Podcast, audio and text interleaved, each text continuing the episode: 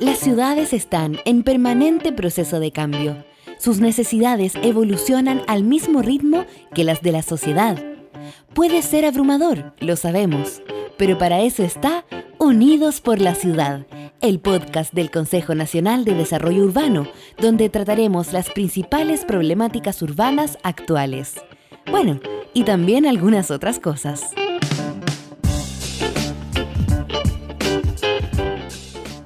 Santiago no es Chile. Es una frase que recurrentemente escuchamos, y si bien es totalmente cierta, esta se hace más real cuando hablamos de una ciudad-puerto. Olvidamos el rol protagónico de cada una de ellas para el funcionamiento de toda la vida al interior de las costas. Chile cuenta con 10 puertos estatales emplazados en varias capitales regionales y otros tantos privados, y que son la principal actividad económica de muchas ciudades. De hecho, según datos del Observatorio Logístico del Ministerio de Transportes, el 2019 solo los puertos de la región de Valparaíso recibieron casi 26.000 toneladas de importaciones, el 46% a nivel nacional. Le siguen los puertos de la región del Biobío y Antofagasta. Y en cuanto a exportaciones, la mayoría salió desde los puertos de Biobío Tarapacá y Valparaíso. Y el 2020, el puerto de San Antonio fue el que transfirió más toneladas en todo el país. Toda una actividad económica que a grandes rasgos sigue aumentando en su tendencia y que ocurre en convivencia con la ciudad. Nacen conflictos urbanos o externalidades que enfrentan a sus habitantes sobre la calidad de vida, medio ambiente, protección patrimonial o participación ciudadana por mencionar algunos. La relación de las urbes con los puertos, su historia, arquitectura, planificación urbana y la convivencia con las diversas miradas de los y las ciudadanas es un tema obligado en Unidos por la Ciudad, porque Santiago no es Chile. Bienvenidos y bienvenidas a un nuevo episodio de Unidos por la Ciudad, el podcast del Consejo Nacional de Desarrollo Urbano. En esta oportunidad hablaremos de las ciudades puertos, sobre su relevancia y la relación de la calidad de vida urbana con dicha actividad económica. Y para eso tenemos invitado a un amigo de la casa, alguien que constantemente ha participado en algunas iniciativas del Consejo y sus grupos de trabajo. Él es arquitecto de la Universidad de Chile y doctorado en Arquitectura y Estudios Urbanos de la Universidad Católica. Además, es un especialista en infraestructura costera y portuaria. Alberto Texidó, no sé si dije bien tu apellido, muchas gracias por aceptar nuestra invitación. ¿Cómo estás? Muy bien dicho, muchas gracias Omar por la invitación al Consejo, por esta oportunidad de conversar y de hablar de eso que tú mencionas, ¿cierto? De, la ciudad, de, que Santiago no es Chile y que hay una discusión sobre temas urbanos que, que requiere atención, que la ha requerido y que, y que esperamos que sea oportunidad también de transformación y mejora de nuestros espacios cohabitados. Alberto, para comenzar, hagamos un poco de historia. ¿Cuál es la relación histórica de las ciudades chilenas con la actividad portuaria? Bueno, obviamente, eh, bajo la lógica de la conquista, si uno considera el proceso de colonización de nuestro continente y luego, claro, de nuestra capitanía y esta colonia que luego se independiza, estamos hablando de que el tráfico marítimo fue esa oportunidad, ¿cierto? El viaje de Colón, que después se, se amplifica con en el caso nuestro, ¿cierto? Con la llegada de las primeras huestes y, el santiaguillo llegando a las bahías de, la región central. Eh, entonces, el abrigo natural es una oportunidad de ocupación, que después con otras variables de azonamiento, protección de los vientos, las mareas, eh, y diría que incluso la disponibilidad de agua va permitiendo la aparición de los primeros asentamientos eh, que permiten la comunicación con la metrópoli de Madrid, ¿cierto? Y con, con, esta lógica de comunicación que luego de la independencia en 1810 ya permite eh, la liberación del comercio y, con ello ya la autonomía de un país, una república que eh, se plantea lógicas de exportación y importación de mercancías como parte de los procesos del habitar y, y de los procesos económicos que acompañan obviamente a, la civilización eh, contemporánea y que en el tiempo técnicamente, ¿cierto? Ha, sufrido procesos evolutivos que permiten hablar de una, eh, un aumento de los volúmenes, un aumento de las capacidades eh, y con ello, por lo tanto, también eh, cambios en la interacción que hay entre el, el espacio que, que, se habita versus el espacio del borde donde se produce la transacción de mercancías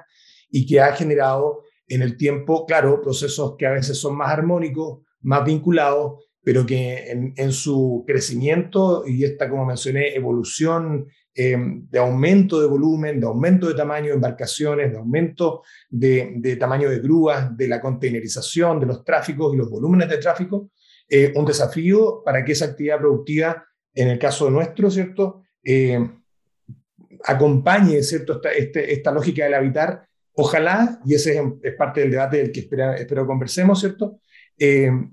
Permitiendo eh, que, las actividades productivas eh, sean complementarias, reconociendo ese entorno para no anular las oportunidades de desarrollo que tiene el territorio interior y a través de mejores diseños, emplazamientos y proyectos, lograr que ocurran las actividades productivas en estos nuevos formatos, paralelamente a ciudades que eh, reconocen su capacidad de mejorar calidad de vida para los habitantes que están ahí. Ese desafío lo tenemos como se mencionó, en las 10 ciudades portuarias chilenas tradicionales, pero también se va replicando en, otras, en otros emplazamientos donde puertos públicos, puertos privados de uso público y privados de uso privado van ocupando bahías, van ocupando vías de acceso vial, ferrovial, ¿cierto? Y nos, y nos plantean un desafío de cómo convivir con eso, porque claramente la oportunidad que tenemos es que frente a actividades productivas que generan eh, crecimiento económico, haya también eh, desarrollo social, desarrollo sustentable, ¿cierto? Que,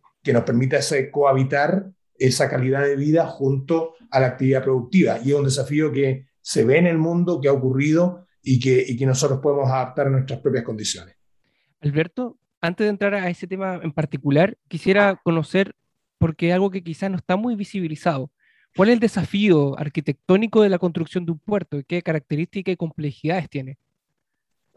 El primer desafío es probablemente salir de la monodisciplina, por tanto, no es una pregunta para la arquitectura, sino que es de un paso superior, que es cómo eh, las distintas visiones de distintas profesiones, la multidisciplina, se enfrenta a problemáticas complejas. La ocupación del territorio y la ciudad y la infraestructura son problemáticas complejas, por lo tanto, en ese actuar, en esa mirada multidisciplinar, donde interactúa eh, la arquitectura con el urbanismo, pero también la ingeniería costera portuaria, cambio climático, medio ambiente, economía, leyes, son todas las disciplinas que finalmente conforman la problemática urbana y que en su interacción pueden eh, desoírse para generar problemas o comenzar a interactuar para una coordinación que permite lograr diseños que compatibilizan las problemáticas propias de esa ocupación. Eh, creo que ese desafío entonces está en entender que quizá la arquitectura y el urbanismo tienen tienen una lógica que podríamos llamar, eh, le es más fácil entender eh, los funcionamientos sistémicos, ¿no? Y, de alguna manera es relativamente fácil cambiar de escala, ¿no? La escala de, de, no sé, de una puerta a la escala de una casa, a la escala de una manzana, de una, luego de una, de una calle, de una ciudad, de un territorio, ¿cierto? esos cambios escalares, de pronto quizá para la arquitectura o para el urbanismo son más fáciles de entender que de pronto de, disciplinas que están cerradas en su propio lenguaje. Siempre lo hemos planteado así, donde haya solo arquitectos o solo ingenieros o solo abogados, que vamos a tener siempre un problema de dejar de ver una parte de la solución de las cosas. Y eso es lo que creo que, que en el caso de la ciudad portuaria ejemplifica un debate, de alguna manera es una excusa que nos permite eh, hablar de cómo hacer mejor las cosas, de cómo integrar multidisciplina, de cómo entender lógicas sistémicas y que ha tenido de alguna manera soporte desde la academia, ¿no? Porque habitualmente en el mundo de, la acción, de, la empresa, de la consultoría, estas cosas cuesta, eh, pasan desapercibidas o son relativamente incómodas para el proceso, pero creo que ahí también hay un rol en que la academia multidisciplinar también tiene una obligación de observar y proponer soluciones para este tipo de discusiones. Y, en ese punto, ¿cómo una correcta planificación urbana puede eh, contribuir al desarrollo económico local, pero al mismo tiempo disminuir las externalidades que genera una actividad económica como el puerto? Bueno, es que hay que entender una pequeña diferencia quizás, porque no es un problema, digamos que la planificación urbana de por sí sí parece ser una solución, pero también hay que decir que eh, los proyectos de infraestructura, los proyectos urbanos, tienen una manera de intervenir el territorio en gran escala que también, eh, si están bien planteados, van a apoyar esa solución. por el contrario, proyectos mal diseñados, proyectos mal comprendidos, eh, que no asumen esa condición contextual con la ciudad, con el medio ambiente, van a ser finalmente también una, una eternización del problema. ¿no? Entonces, la planificación urbana sí es un factor cuando entendemos que hay coexistencias, cuando entendemos que hay incompatibilidades y por lo tanto a través de la planificación entendemos amortiguación, reubicación, riesgos, eh, distribuir bien por el territorio las actividades reconociendo cada una de sus particularidades. Pero también hay que decir que en el ámbito del proyecto urbano, del proyecto de infraestructura, hay también variables donde eh, con buen diseño y emplazamiento de las actividades, se logra gran parte de la solución de los problemas que, mm, que tenemos ante el, el, no lograr esa integración. Eh, por lo tanto, esa, esa lógica, como digo, de, de, proyecto, de, de, intervención más que planificación, supera el riesgo de eh, pintar de colores un plano para decir que aquí hay una cosa o la otra, para ir con acción de proyecto a decir que una expansión portuaria, que una expansión de infraestructura vial o ferroviaria, al reconocer su entorno, se soterra, se hunde, se levanta, eh, una pasa sobre otra, o se producen diseños en que se, se ponen una a un costado, otra al otro, para lograr esa compatibilización. Eso es parte, como digo, de lo que ha ocurrido ya en muchas experiencias globales de transformación, de, en el caso específico de ciudades portuarias, pero también en el caso ferroviario, en el caso vial, eh, donde tenemos ese desafío de que muchas veces por miradas más cortoplacistas o sectorialistas que solucionan un solo problema, nos, perdemos la oportunidad de que con una sola acción logramos matar dos o tres pájaros de un tiro, solucionando el problema de la calidad de vida urbana en paralelo a permitir la actividad productiva que se pretende, pero además logrando beneficios en lo medioambiental, en, lo estético, eh, en, condiciones de biodiversidad, en, condiciones de plusvalía, un montón de temáticas que se superan eh, al salir de la monodisciplina, al salir del monosectorialismo, a discusiones que son complejas y que nos, cuentan, nos cuestan tanto. ¿no? Eh, solo por citar a Aravena, el Pritzker dice que a nosotros no nos falta dinero, sino nos falta capacidad de coordinación. Y eso es muy cierto, porque claramente los buenos proyectos que se ven hoy día en el mundo, en los países que admiramos, tienen que ver con eso, tienen que ver con capacidad de coordinar a más de un ministerio, a más de una disciplina, a más de un solo objetivo en la búsqueda de eh, generar eh, alguna intervención en la ciudad. Y eso creo que es parte como también de esa posibilidad de adaptación que tenemos en Chile y, bueno, en Sudamérica, qué sé yo, también en un contexto mayor, pero que, que, en la discusión que, que, nosotros nos hemos focalizado en la facultad y en esta discusión de ciudad portuaria, nos hace tener claridad del planteamiento de que es posible lograr esos equilibrios y que requieren claramente nuevas miradas. Alberto, quisiera entrar en detalle sobre el caso de Valparaíso, el constante como conflicto entre algunos de sus habitantes y la actividad portuaria. De hecho, recuerdo una columna de hace varios años y que no he podido dar con el autor, eh, que habla de las dos almas que tiene Valparaíso. Una ciudad con alma portuaria y la otra turística patrimonial, y que no logran de alguna manera conciliar. El T2 es el gran responsable de este divorcio y de hecho también quisiera decir que tú participaste en propuestas sobre cómo equilibrar este desarrollo productivo portuario con la calidad de vida urbana y el reconocimiento patrimonial. Te agradezco si nos pudieras, pudieras como dar un contexto de este conflicto y de las dos almas y cuáles son las propuestas que se han hecho para darle una solución. Sí, la, columna que tú citas, no sé si específicamente es, pero eh, Agustín Esquella, el actual constituyente, es uno de los autores de uno de los textos que plantea un poco esa mirada, ¿no? El, la mirada de los Valparaísos. Es decir, el Valparaíso Puerto, el Valparaíso Ciudad, el Valparaíso Campamento, el Valparaíso Poesía, el Valparaíso Universidades, el Valparaíso Cultura. Toda esa discusión de, tantos Valparaísos, pero que quedan como detrás del muro, ¿no? entendiendo que hay un puerto que es el que da actividad, qué sé yo. Eh, bajo la lógica de la discusión de Valparaíso, eh, yo debo citar, claro, eh, investigaciones muy antiguas, ¿no? Yo, yo no sé, el, año 2000, 2001, qué sé yo, cuando fui arquitecto de la Dirección de las Portuarias, y luego comencé la tesis de doctorado en Barcelona en el 2004, y luego terminó la tesis en el 2011, fueron 8 o 10 años de discusión, de entender que en Chile el tema de la ciudad portuaria no estaba muy bien tomado y de muchos antecedentes que hacían ver que la crisis de Valparaíso era anterior al T2, para responder tu pregunta, pero también estaba basada en eventos del pasado que tenían que ver con fenómenos o decisiones antrópicas ¿cierto? de nuestra propia eh, eh, organización que tomaron decisiones, por ejemplo, en 1911-12, de construir el puerto de Valparaíso al mismo tiempo de la construcción del puerto San Antonio, o eh, fenómenos externos como la invención del container, que en los años 50 genera una manera de mover la carga que ya no ingresa a la ciudad y no requiere edificios de almacén. Eh, toda esa lógica, por citar estos dos hitos, más allá de Panamá, porque siempre se habla de que el canal de Panamá generó efectos negativos sobre los flujos de, la, de las embarcaciones, que sí lo hizo, pero también abrió nuevas oportunidades. El canal de Panamá permitió que Chile se conectara con la costa este norteamericana y hoy día Chile es uno de los principales usuarios del canal de Panamá. Eh, eh, si no me equivoco, el segundo o tercer país.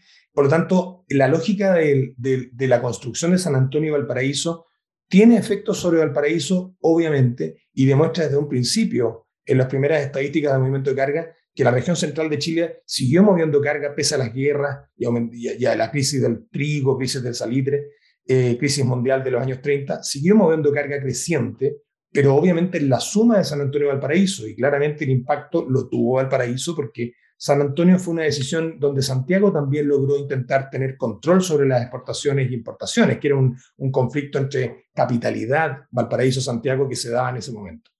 Eh, pero para, para saltarnos eso, ese siglo, digamos, eh, eh, hay que explicar que luego la containerización y, y, estos efectos sobre la carga hacen que Valparaíso de alguna manera sea los restos construidos de un momento de, de mucho, mucho auge, ¿cierto? Donde se ganaron 76 hectáreas al mar, se construyeron edificios de primera calidad que hoy día nos, nos hablan de esta memoria resistente, el sismo del 1906, terremoto que también generan una, una, gran problemática y, y salida de, de, la ciudad que arman toda la conurbación de, Valparaíso, Viña eh, y, y Quilpué, Villa Alemana hacia el interior, Concón hacia el norte, toda esa conurbación que hoy, tiene, hoy día tiene otro centro geométrico, ¿no? y que es parte de un desafío metropolitano de esa, de esa zona, pero que también abasteció a Santiago de gran parte de las organizaciones que hasta ese momento eran porteñas. ¿no? Eh, entonces, eh, Valparaíso tiene una, un preámbulo de crisis que es anterior al Terminal 2 y que de algún modo hoy día el Terminal 2, eh, sin reconocer ese proceso, se planteó ¿cierto? la solución del crecimiento de la actividad productiva de carga en base a un plan maestro portuario que tenía tres alternativas de crecimiento. Me refiero al sector Yolanda Barón, que no tiene acceso ni abrigo aún, al sector eh, San Mateo hacia el poniente, que tiene el acceso, la pólvora funcionando y tiene un operador portuario hoy día, un concesionario, y una tercera opción que era el centro de la bahía. Nosotros vimos que el centro de la bahía no parecía buena opción, era, las otras dos que mencioné, las dos primeras, están frente a Farillón Costero, la tercera está frente a Zona Plana, estaba frente a la zona UNESCO y, como decisión parecía muy extraño el estar reconociendo el patrimonio mundial UNESCO en el centro de la bahía con, todo el sector valorado y poniéndole al frente una actividad productiva de containers eh, que nos empezó a hablar de, evaluación de suelo, depreciación de suelo urbano, de cuántos empleos generaba esta actividad frente a lo que hubo que expulsar de ahí, porque hubo que sacar a los pescadores artesanales, se amenazaba con que el dique de Sociber tenía que moverse. Si uno sumaba y restaba la inversión privada en el terminal menos la depreciación de suelo, o la capacidad de generar empleo del puerto versus los que habían sido sacados de ahí, la, respuesta era cero. O sea, había un problema con el emplazamiento y por tanto nos hicimos la pregunta de si se podía lograr la misma meta que el Estado pretendía de mover dos millones de, contenedores al año, dos millones de TEUs. Hoy día el puerto de Valparaíso mueve un millón de TEUs, queriendo mover dos. Eh, por el contrario, San Antonio ya mueve dos. Eh, y, y ahí teníamos entonces una ecuación para que Valparaíso eh, lográramos hacernos la pregunta de cómo lograr llegar a esa misma meta de movimiento de carga, pero con un diseño que fuera menos impactante, eh, quizá menos costoso, que no depreciara suelo urbano y que diversificara la economía, porque si se emplazaba en otro lugar, eh, que en este caso decidimos que era mejor San Mateo, que también tiene impactos, pero era una mejor alternativa, permitían no solo esta actividad productiva exitosa y con la misma meta original, sino que además permitían abrir el centro de la bahía al uso urbano, con lo cual eh, se respalda la lógica del Parque Barón y toda esta discusión de apertura en el sector eh, del Parque Barón, de la bodega Simón Bolívar, pero en el centro de la bahía también había una oportunidad de que la ciudad y estos edificios ruinosos que aún no encontraban destino lograran nuevamente hablar de, este frente marítimo activo, ¿cierto? Entonces, la recuperación de la costanera de la ciudad es también decirle a un Valparaíso que tiene graves crisis eh, de empleo, de, reactivación económica, que hay una posibilidad de reactivar flujos y actividades en el borde que claramente le pueden cambiar la cara a la ciudad. Esto ha pasado en, en gran parte de las ciudades portuarias del mundo, desde Baltimore en los años 60, pero ya conocemos muchos casos de ellos, ¿cierto? Valencia, Barcelona, Marsella, Génova, eh, por citar Europa, Yokohama, Japón, eh, en, Asia, en Sudáfrica, también en, su capital hay, transformaciones en los bordes costeros, en Buenos Aires, en, Guayaquil, y, en todas ellas el puerto se ha desplazado levemente, ha cedido espacio, ha logrado crecer en infraestructura, pero también la ciudad ha ganado beneficios de eso. El Terminal 2 en ese sentido no es la causa de la falla, no es la causa de la crisis, pero sí de algún modo la iba a seguir acentuando si era considerado en las condiciones actuales. Como dije entonces, la propuesta, contrapropuesta que nosotros hicimos intentó demostrar que se podía lograr un proyecto eh, con, que además logró respaldo ingenieril. Digo esto porque en general desde la arquitectura no se va a encontrar esa solución y logramos incorporar en el proceso a ingenieros portuarios que respaldaron que esta alternativa era eh, menos costosa, menos impactante de lo urbano patrimonial, que era lo que nos interesaba a nosotros, y que lograba la misma meta de movimiento de contenedores que el puerto quería en su otra alternativa, pero claramente con la oportunidad de reactivación para la ciudad en el caso de la que propusimos nosotros. Eso es lo que te puedo contar de ese proceso. Pero, y sin renunciar, digamos, a ninguna de las almas, digamos. No, por el contrario, te diría que hay una cosa compleja también, propia de la ciudad, que es lo que nosotros llamamos de algún modo así, un suena un poquito en broma, ¿no? Pero el camino amarillo, el camino amarillo que intenta equilibrar actividad productiva con calidad de vida, calidad ambiental y que implica que las partes ceden para encontrar la solución. Eh, no nos hemos propuesto eh, ni ser opositores de los puertos, ni ser opositores del de, eh, movimiento ambientalista, pero la verdad es que encontrar este tipo de soluciones siempre va a tener necesariamente la cesión de las partes para entender que el objetivo es lograr actividades productivas compatibles con el entorno y eh, reconocimiento de esos contextos urbanos, patrimoniales, ambientales, para que la actividad productiva en el territorio se haga cargo de ellos, que es una cosa que para nosotros es muy nueva, porque en un país centralista como el nuestro, que está en estos complejos procesos de descentralización con las autoridades regionales electas, con nuevas alcaldías, con nuevos gobiernos locales, requiere necesariamente eh, de, una mirada en que se entienda también que el impacto, o sea, que las actividades productivas que se producen a lo largo del territorio, en ese en ese Santiago no es Chile que tú mencionabas, ¿cierto? Eh, implican que en todas esas ciudades, y lo pongo en crisis en el norte, ¿no? Donde tenemos una ciudad como Antofagasta, una región que tiene el PIB más alto del país, con el doble del PIB país, pero donde existen las mismas problemáticas o más que, que, en Santiago o en cualquier otra ubicación del país. Entonces, hay un desafío importante en entender la territorialización de los beneficios de las actividades productivas y en, el caso, en ese caso, las ciudades portuarias son un muy buen ejemplo de cómo lograr que en los territorios donde ocurre la actividad también ocurran los beneficios de esa actividad. Bueno, en el caso de Antofagasta también sucede que la ciudad ya termina bordeando el, puerto con su crecimiento tan exponencial. Oye, Alberto, a una hora de viaje de Valparaíso y un poquito más al sur, se avanza en el puerto exterior de San Antonio, que yo conocí en la primera instancia como puerto a gran escala.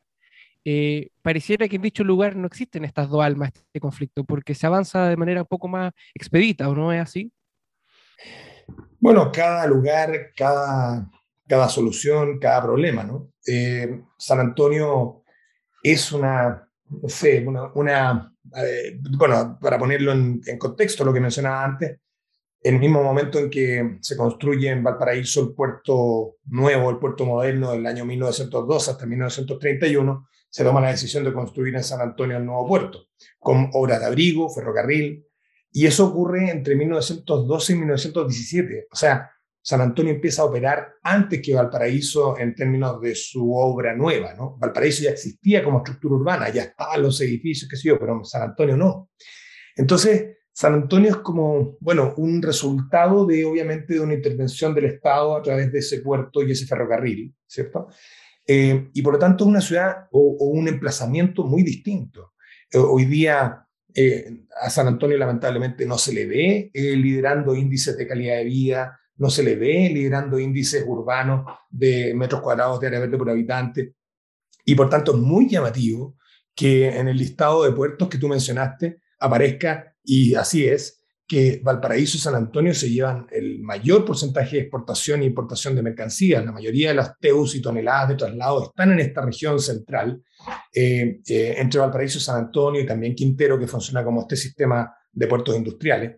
Pero en, esa, en, ese, en ese llamativo número, con el puerto más grande del país, tenemos una ciudad que no está en ninguno de los índices. Y eso yo creo que es un problema grave, porque tal como tú dijiste, Puerto Gran Escala, nosotros activamos en la facultad el año 2015, 2016, discusiones sobre este escenario de qué le pasaba a San Antonio con la llegada de Puerto de Gran Escala, y nuestra respuesta era ciudad gran escala, ¿no? O, eh, como le llamaron después, ¿cierto? Eh, Puerto Gran Escala fue el nombre que más usó, ¿cierto? Pero cuando nosotros respondíamos con ciudad gran escala, parecía ciencia ficción, ¿no? Pero logramos decir que, la interacción entre puerto y ciudad de San Antonio requería de otro tipo de acciones a las que habitualmente se entendían. En San Antonio hay una calle llamada Angamos, en el eje Barros Luco, que es más o menos la costa original de 1912, eh, que, es una bandereta de dos kilómetros de largo que, sorprende a, una ciudad que, es, vecina del puerto más importante del país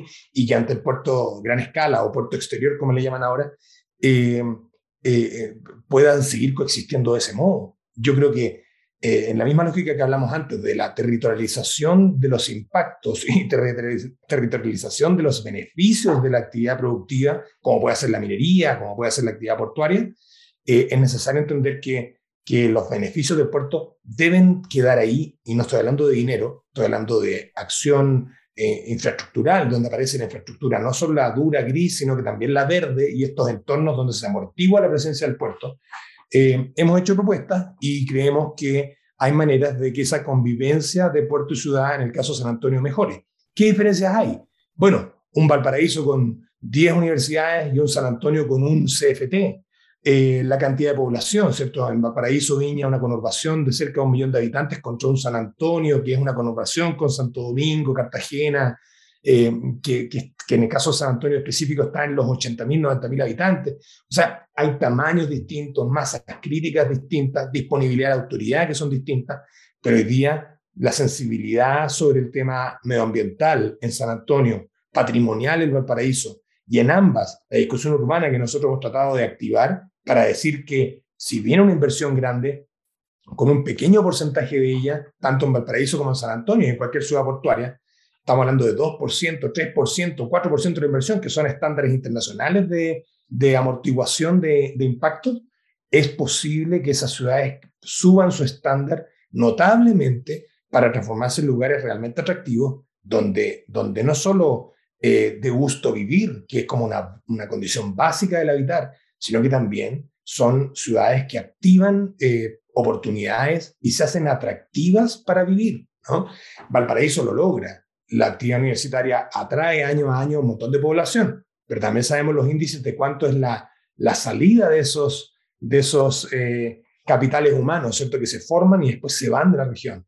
En el caso de San Antonio son muy notorios los colegios, los cuartos medios, los, recién hay un CFT muy reciente, y, claramente hay una oportunidad entonces de que toda esta discusión, que es como algo así como urbana, en realidad también es una discusión socioeconómica de habitar el territorio dignamente, de tener ciudades con alta calidad eh, espacial, ¿cierto? Estos, lugares gratos eh, y que conviven con actividades productivas. Por eso que el tema ciudad-puerto es relevante, porque el tema ciudad-puerto es un, es un vínculo, eh, bueno, no sé, medio así como de género, ¿no? del que trabaja contra el que vive, del que gana plata contra el que eh, puede eh, invertirla bien, ¿no? Hay, hay una cosa que, que, implica esa interacción en la ciudad portuaria que, que permite que cuando llegamos a ella, en cualquiera de los casos, cuando el puerto está activo, eh, hay una tremenda oportunidad de coexistencia virtuosa en, en las nuevas intervenciones y en la vida de coexistencia que tiene la actividad productiva del puerto con, eh, con, con el entorno urbano y ambiental y patrimonial en el caso de Valparaíso. Entonces, eh, a eso me refiero con, con esta mm, condición como de, de eh, que tiene como cierta garantía de éxito, porque no es un, un, entorno donde no hay actividad y vamos a ver cómo lo hacemos, ¿no? sino que aquí claramente hay intervención y las oportunidades que da el puerto exterior en San Antonio o la expansión portuaria del Paraíso, con bajos porcentajes respecto a la inversión total, permiten hablar de que si viene esa gran inversión, podemos tener claramente mejoras eh, rápidas, prontas. Claro, yo hablo en la escala eh, urbana o, casi civilizatoria, de que decir rápido en esto son 20 años. Pero, pero bueno, no se pierde la esperanza, y por eso también el factor de la, de la academia es, valioso, porque, no hay, porque hay una tarea, hay una misión que puede tardar décadas y, y, es rol de cada uno de esos actores hacer lo suyo. En el caso nuestro, desde la academia, de empujar a que estos procesos se, se activen, se discutan y se transformen luego en perfiles, luego en, en, anteproyectos, en proyectos y en obras específicas que permitan eh, materializar esta, estos beneficios que las actividades productivas pueden y deben generar en su entorno. Claro, cuando hablas tú, es muy interesante el punto de que ocurre mucho movimiento de carga, pero pareciera que no queda la infraestructura, la inversión en la ciudad. Entonces, recuerdo también, recuerdo también los datos los vi hace un tiempo atrás, de cuántos son los turistas realmente que cuando pasan por Valparaíso, cuando pasan por San Antonio, de estos cruceros, que realmente se destinan un tiempo para conocer la ciudad, que es muy poco. Entonces pasa algo parecido, que llega la carga y se va y no deja mucho en las ciudades. Sí, así es. Y, bueno, y dos reflexiones al respecto. Uno es, claro, que cuando uno dice ciudad-puerto, si uno descompone la palabra puerto, claro, aparece container, aparecen graneles, aparecen hidrocarburos, aparecen pasajeros, aparecen eh, botes de paseo, aparece la Armada con sus barcos militares, aparece el, nado, las playas, o sea, eh, es, una, es, una, es un abanico de oportunidades y por lo tanto cuando, cuando hablamos de solo el puerto de carga o solo el puerto Graneles, la verdad es que estamos matando un montón de oportunidades que esos lugares tienen. La segunda reflexión es sistémica. Porque tal como mencioné, el impacto que tuvo San Antonio sobre Valparaíso hace 100 años cuando se inauguró las obras del puerto y generaron impacto sobre Valparaíso, eso sigue planteando hoy día que los puertos que funcionan cercanos, como es este caso específico, San Antonio Valparaíso, y que se repite en el norte en Antofagasta, Mejillones, porque los demás puertos sí están a 300, 400 kilómetros de distancia, pero en los puertos cercanos es donde también uno puede entender que hay lógicas sistémicas. sistémicas.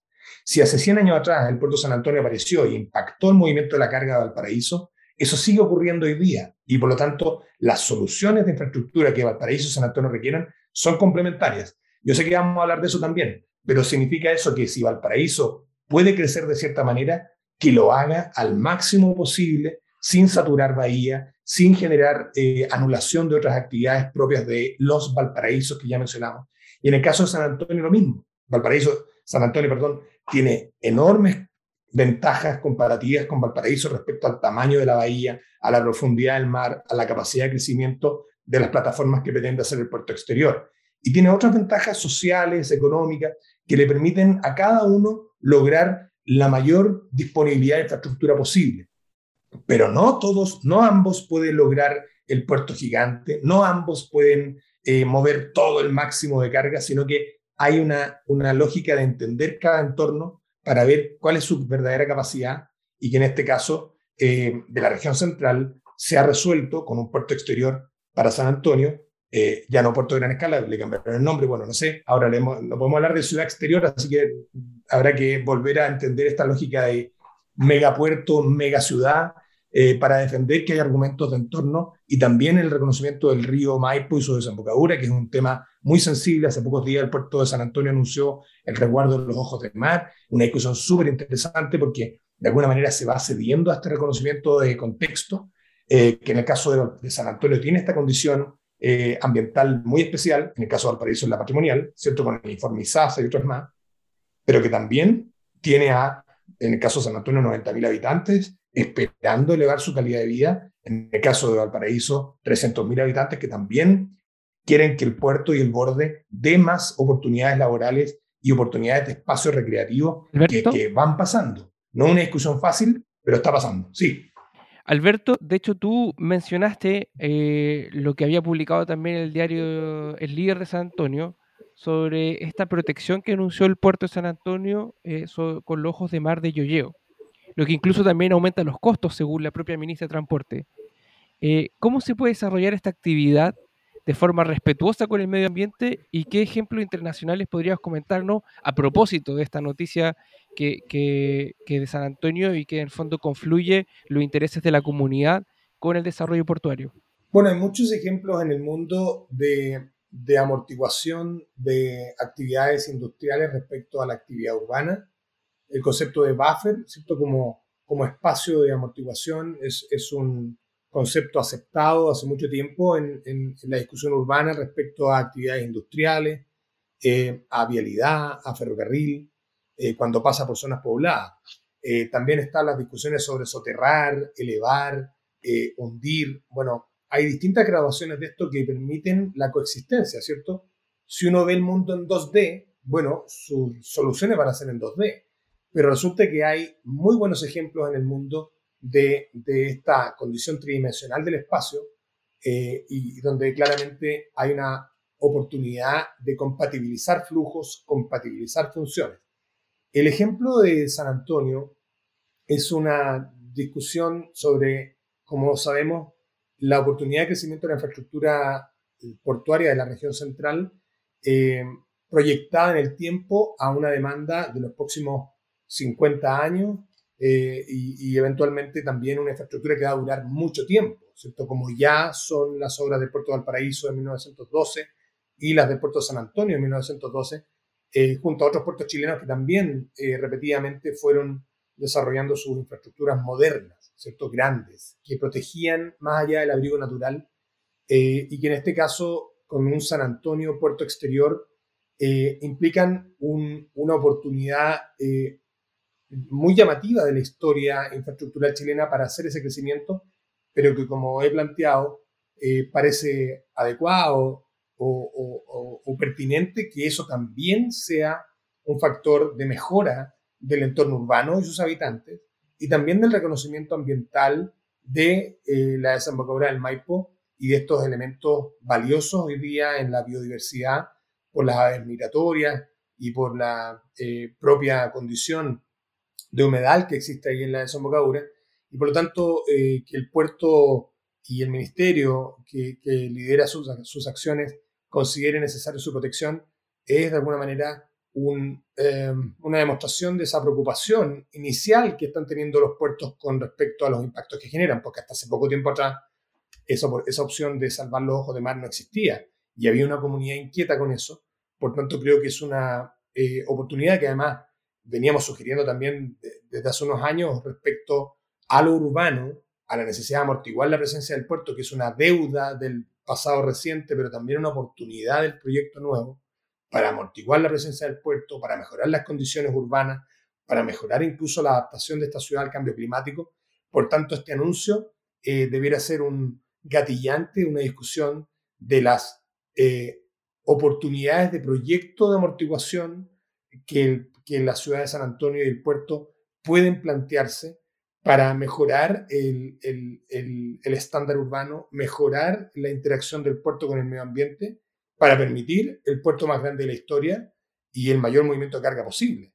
A, eso me refería con eh, estos, esta búsqueda de un camino de acuerdo, ¿cierto? Donde ambas partes ceden para encontrar el punto de acuerdo en un puerto muy grande, muy eficiente, pero también en un entorno que recibe los beneficios eh, y que eleva sus estándares gracias a la actividad productiva que ahí se genera. Por tanto, esto te requiere eh, eh, algo así como, ¿cómo se dice la palabra? Como la generosidad de muchas partes para lograrlo, tanto desde autoridad como también desde grupos que, oponiéndose al desarrollo portuario totalmente, digamos, tampoco logran encontrar el, el punto de acuerdo. y creo que por eso el rol académico y el rol eh, técnico eh, eh, que intenta desde la multidisciplina mirar esta, esta problemática puede aportar a encontrar esas soluciones y con ello, ¿cierto? el objetivo, ¿no? Más actividad económica, más movimiento de carga, pero también mejor ciudad y mejor adecuación de los proyectos al entorno y, natural. Y en ese, en ese punto, ¿cuál es el rol de la ciudadanía y qué nivel de participación debería tener en el desarrollo portuario de una ciudad? Oh, yo no sé si tengo información o atribuciones para decir algo así.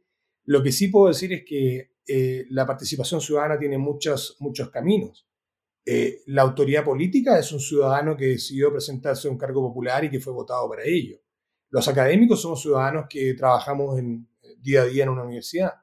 Los ciudadanos votan, los ciudadanos organizan y generan organizaciones no gubernamentales que contraponen, proponen eh, discusión. Aquí lo que importa claramente es una ciudadanía activa, que tiene muchos canales de, de, activación. Y obviamente eh, el Estado y, las empresas del Estado, a través de, en este caso las empresas portuarias, eh, hay un rol que jugar respecto a algo más que solamente un negocio, ¿no? que es la diferencia entre probablemente una actividad privada y una pública. No obstante, el privado también tiene obligaciones públicas eh, y, el, y el público también tiene obligaciones de ser eficiente. ¿no? Entonces, eh, participación ciudadana, sí, de las organizaciones que estén, eh, de las comunidades que estén organizadas para plantear una postura, una opinión. Pero vuelvo a, a un poco lo que decía antes, ¿no? Em, tenemos tantos conflictos sociales, tantos desencuentros políticos hoy día, tantos espacios donde no hay diálogo, que en realidad eh, los proyectos urbanos y la, decisión infraestructural eh, puede ser ese espacio que, nos hace falta para, para, para uno de esos reencuentros. ¿no? Hay muchos más necesarios en lo social, en lo político, pero, pero al menos creo que si yo planteara un rol eh, tanto académico como de la industria, como de los ciudadanos, hay una discusión sobre la proposición, ¿no? del cómo encontrar beneficios mutuos en las acciones, porque eh, nos acostumbramos a una lógica un poco, bueno, ya obsoleta de ganar dinero y resolver después, o ganar dinero y enfermarnos de algo. Y eso creo que es parte del colapso de una manera de hacer las cosas eh, y donde claramente el actor ciudadanía hoy día se transforma en, una, eh, en un actor, incluso a veces en una amenaza, ¿cierto?, que es capaz de exigir como corresponde, ¿no? Pero hay otros caminos indirectos, ¿no? Como la buena representación política en los gobernadores regionales, en los alcaldes.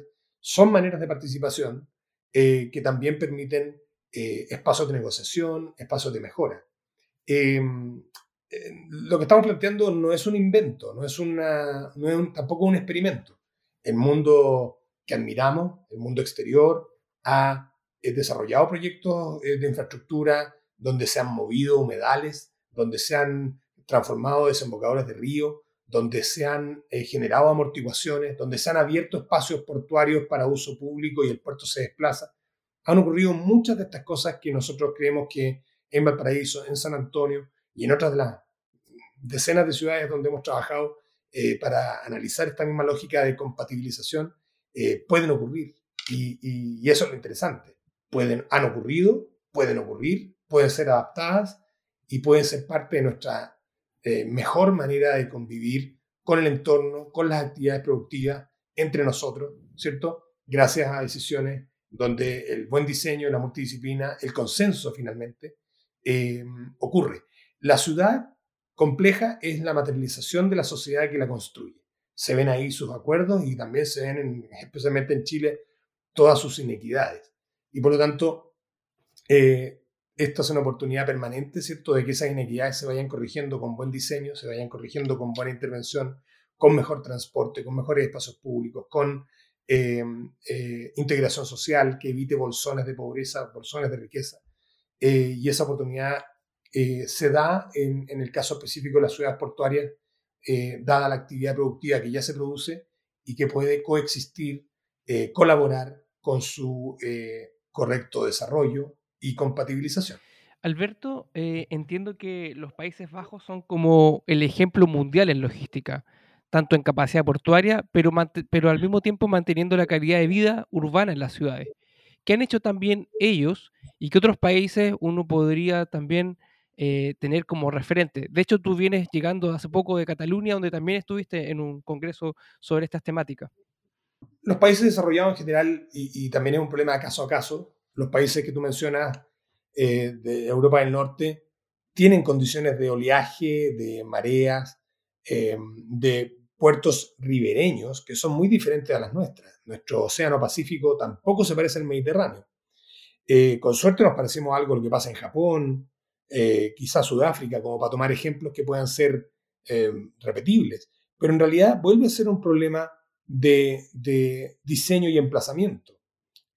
Hay mejores y peores emplazamientos, hay mejores y peores diseños. No es solo uno. Por eso en el mundo de la arquitectura es tan habitual encontrarse con el concurso público como una manera de resolver un problema, porque es una manera de generar participación ciudadana especializada. Y los concursos de ideas y de anteproyectos y de proyectos ayudan a veces a la autoridad, al mandante, a resolver un problema que él no ha sido capaz de ver, porque llegan muchas nuevas ideas y llegan mejores ideas que si esto fuera resuelto a cuatro paredes, entre cuatro paredes. Entonces, eh, la discusión sobre cómo hacer y dónde hacer, eh, los países nórdicos y, Europa y los países que admiramos, Estados Unidos también lo ha hecho bien, eh, pese a que tiene también costa pacífico eh, con oleajes como los nuestros, pero también hay muy buenos ejemplos de parques de amortiguación en cercanías de los puertos de Los Ángeles, grandes parques asociados a la infraestructura costera, liberados además porque son zonas que van a ser sometidas al cambio climático y a la ya la resiliencia propia de las zonas costeras con tsunami, con aumento de marejada. Eh, Nueva York, por el lado atlántico, también está resolviendo eso. Eh, estamos en, una, eh, en un desafío permanente sobre esto y, y mm, los países nórdicos lo han hecho como lo han hecho, entendiendo que probablemente han hecho más preguntas que nosotros, porque mover carga es una pregunta demasiado simple para un puerto urbano. ¿no? No obstante, entendiendo que eh, esto también tiene que ver con eh, procesos de gobernanza, donde el puerto no es la cabeza, sino que es parte de un engranaje.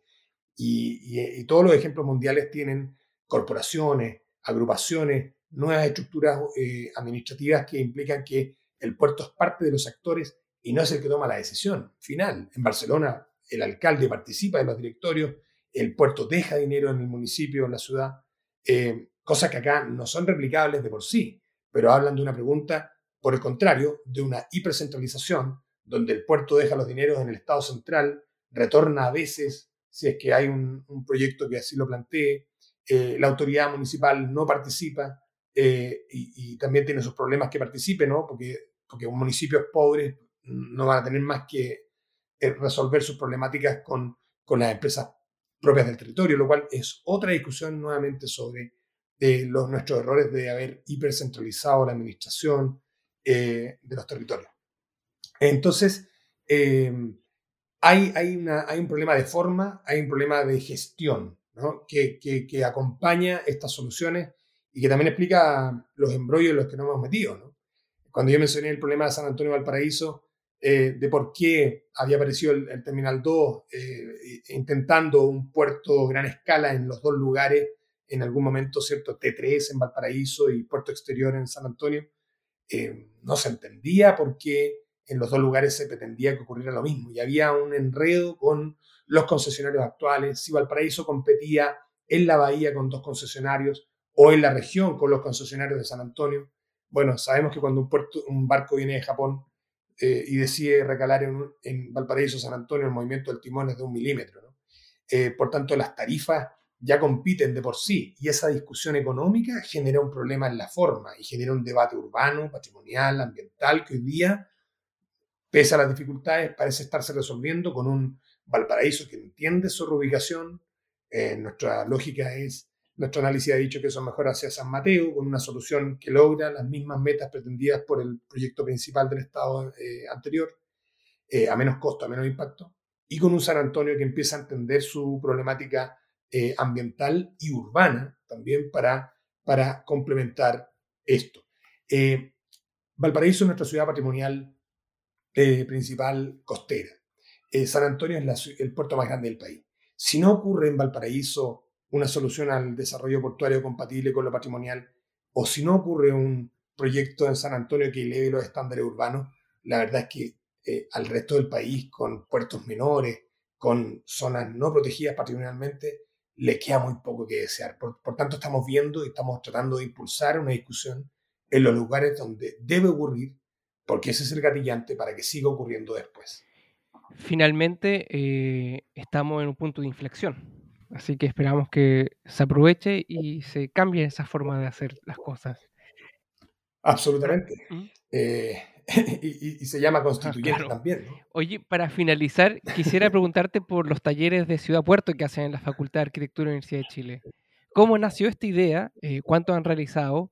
¿Cómo se canaliza ese trabajo? Y entiendo que algunos incluso han sido premiados. Además, terminan en unas bastante hermosas publicaciones que he visto por ahí. El, taller Ciudad Puerto de la FAU de la Universidad de Chile es un, es un experimento académico, docente, que ya lleva nueve años, ocho años de, actividad. Cada semestre, o sea, dos veces por año, hay un caso de análisis. Hemos pasado por Arica, por Iquique, por Tocopilla, por Mejillones, por Antofagasta. Eh, hemos llegado a la región, región, central con San Antonio, Valparaíso, Barón, especialmente Valparaíso. No hemos ido todavía al sur de Chile, pero ya veremos qué nos va pasando en el tiempo. Y, es un poco esta discusión que yo mencionaba de cómo lograr eh, compatibilización de funciones, el camino amarillo del encuentro entre actividad productiva y calidad de vida, eh, resolviendo problemáticas de contaminación, desconexión, discontinuidad, eh, monofunción productiva, riesgo, ciudades expuestas al riesgo, y que, y que parecen ser, claro, una discusión académica que con 20, 30 estudiantes cada semestre nos permite eh, eh, resolver la discusión. Eh, pero claro, teóricamente. Ese taller además funciona invitando permanentemente a la comunidad organizada, a las autoridades locales. También tenemos a algunos invitados permanentes desde la Escuela de Ingeniería Oceánica de la Universidad del Paraíso, Patricio Winkler nos ayuda mucho. y eso le da mucha pertinencia a la discusión, porque, porque pasamos por un filtro técnico que permite decir que lo que proponemos es viable, es pertinente y no es solo un dibujo teórico flotante. Eh, en ese sentido, eh, sí hemos logrado, eh, yo diría, dos, tres hitos importantes en la historia del taller. Uno fue el segundo lugar que sacamos en un concurso de, infraestructura latinoamericano con una propuesta para mejillones en términos de protección tsunami.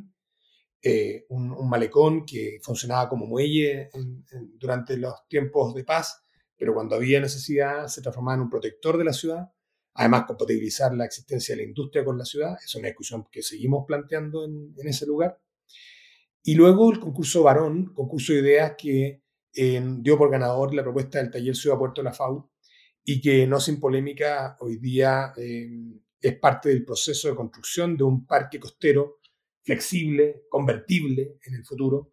Fuimos la única de las 72 propuestas que generó un espacio de acumulación de carga potencial en, el sector eh, debajo de la bodega Simón Bolívar, digo hacia la cara ciudadana de la bodega. Eh, muchas de las propuestas hicieron eh, proposición fuera de polígono, ah, hubo una polémica importante por eso. Nosotros, claro, supusimos que podía haber un terminal de cruceros, había que proteger el oleaje. Los ingenieros nos propusieron proteger con enrocado. Entonces, claro, los polígonos, los concursos de arquitectura muchas veces son respetados y otras veces no, y, a veces las buenas ideas vienen de, quienes no respetan las reglas. Eh, en este caso, el jurado nos seleccionó, hubo una votación y terminamos hoy día con un proyecto que está en desarrollo y que tiene gran parte de las líneas, trazados que el taller propuso. Eh, un tercer hito diría yo que es este reconocimiento que tú mencionaste de, Barcelona, que la semana pasada se presentó la experiencia del taller y la experiencia del debate urbano que ha ocurrido en Chile en el Laboratorio de Urbanismo de la Universidad Politécnica de Cataluña, que es el lugar donde se pensó la transformación de Barcelona. Creo que esa invitación también es una demostración de que esto, eh, sin darnos cuenta, eh, ha generado interés internacional, porque muchas veces, claro, en el debate local no nos damos cuenta de lo que estamos haciendo, pero bueno, será gracias a Twitter, gracias a, a redes sociales, a, las organizaciones mundiales que están metidas en esto, la IBP, la RETE, eh, que, que, se entiende que hay una discusión que es propia nuestra. ¿no? Chile es un país que es llamativo en sus procesos actuales, la problemática constitucional ya es visible, es una crisis extra eh, superior a la, a la, crisis o anterior a la crisis sanitaria y, y quizá en, ese, eh, en esa experiencia hay, también una demostración de de un país que necesita cambio en la manera de hacer las cosas, que hay, que hay un intento interno de proponer por sobre la queja eh, es fácil quejarse, es más complejo contraproponer, eh, pero, pero dentro de todo eso hace sentir que hay, eh, no sé, una manera de ser responsables con, con, lo que nos toca, ¿no? También uno podría arrancar y irse y decir, bueno, ya está, no hay más pelea, ¿no? Llevamos, no sé, 8 o 10 años en esta discusión. Y yo creo que quedan 8 o 10 años más también para empezar a ver los cambios. Pero, pero es una, una un ejercicio académico que se, que se propuso salir del intramuros universitario, eh, empezar a generar discusión, generar proposición a la vez de discusión. Y esto es incómodo. Eh, yo te decía, claro, el camino amarillo es un camino que se busca en términos de los acuerdos, pero también recibimos eh, la queja y la molestia de los grupos más radicales en el establishment de la industria, como también en los patrimonialistas y ambientalistas más duros, que ven desconfianza, que, ven, que no ven el punto de acuerdo. Esta discusión de la ciudad, eh, en el caso de los, de puertos, genera este tipo de, pasiones. Lo vemos también en las ciudades, ¿cierto? Cuando hablamos de densificar eh, cerca de una línea de metro, aparecen defensores de los, de los pisos infinitos y aparecen defensores de los dos pisos. Y, y finalmente la ciudad va a ser una especie de consenso, materialización, ojalá de los puntos de encuentro, ¿no? De que de que tenemos que llegar a, acuerdos en la convivencia, eh, porque si no, bueno, se nos aleja la oportunidad de ser felices, ¿no?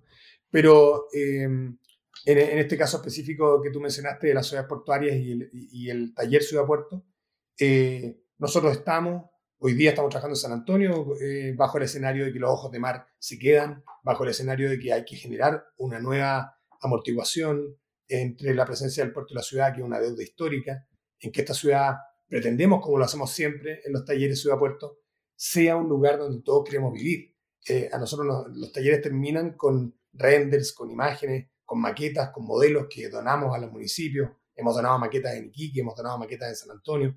Ahora tenemos una maqueta guardada porque mientras estuvimos en pandemia no pudimos donar, pero tenemos maquetas de Tocopilla, Mejillones, eh, Valparaíso. Y, esta eh, búsqueda de opciones nos permite llegar a una especie de resultado en que sorprendentemente eh, llegamos a ciudades soñadas, ¿cierto? Pero donde todos los que hemos estudiado esto sabemos mucho de la ciudad, sabemos mucho de, sus problemáticas, sabemos de la experiencia internacional, así, así se hace en todos los procesos, generamos las propuestas y casi todos, yo diría que todos, pero no me atrevo a generalizarlo completo, terminamos queriendo vivir ahí con ciudades ordenadas, ciudades que, se van limpiando, que solucionan, que aprovechan sus tremendas oportunidades. Todas las ciudades que hemos, mencionado, algunas están en riesgo de zona de sacrificio, pero, pero, pero creemos que con, algo de coordinación, algo de buena voluntad, algo de buenas ideas, es posible sacarlas de esos procesos de deterioro y, realmente mejorar condiciones de calidad de vida, eh, haciendo actividad económica eh, responsable con los entornos eh, superando este subdesarrollo de simplismo, monosectoralismo, monofunción, monodisciplina, que, que vemos que ya no nos funcionó en un montón de lugares y espacios sociales y que en el ámbito de la ciudad podemos, a través de estas proposiciones y buenas ideas, ayudar a superar. Sí, de seguro un, un debate que es enriquecedor y que puede ser también un punto de encuentro. Y respecto a lo de la visibilidad, estoy seguro que si Santiago fuese una ciudad costera, estos temas serían mucho más abordados por la opinión pública. Alberto Texido, doctorado en Arquitectura y Estudios Urbanos de la Universidad Católica y además especialista en infraestructura costera y portuaria y amigo del Consejo. Muchas gracias por participar en este episodio. No, muchas gracias al Consejo. Eh, un saludo para los estudiantes del taller Ciudad Puerto de la FAO de la Universidad de Chile. Eh, también a la, Universidad Católica, donde estamos haciendo algunas conversaciones sobre temas costeros eh, y bueno, y, plantear esta invitación de, aporte, proposición y poder nosotros compartir con ustedes también lo que viene para San Antonio, lo que, lo que queremos hacer para el paraíso y así enriquecer la discusión y ojalá ver transformaciones reales. Muchas gracias por la invitación. Escucha los próximos episodios de Unidos por la Ciudad en iTunes, Spotify y el resto de las plataformas. Además, puedes seguir todas las novedades del Consejo Nacional de Desarrollo Urbano en nuestra cuenta de Twitter, arroba CNDU-Chile y en nuestro sitio web www.cndu.gov.cl, donde puedes encontrar noticias y columnas sobre los temas que nos interesan.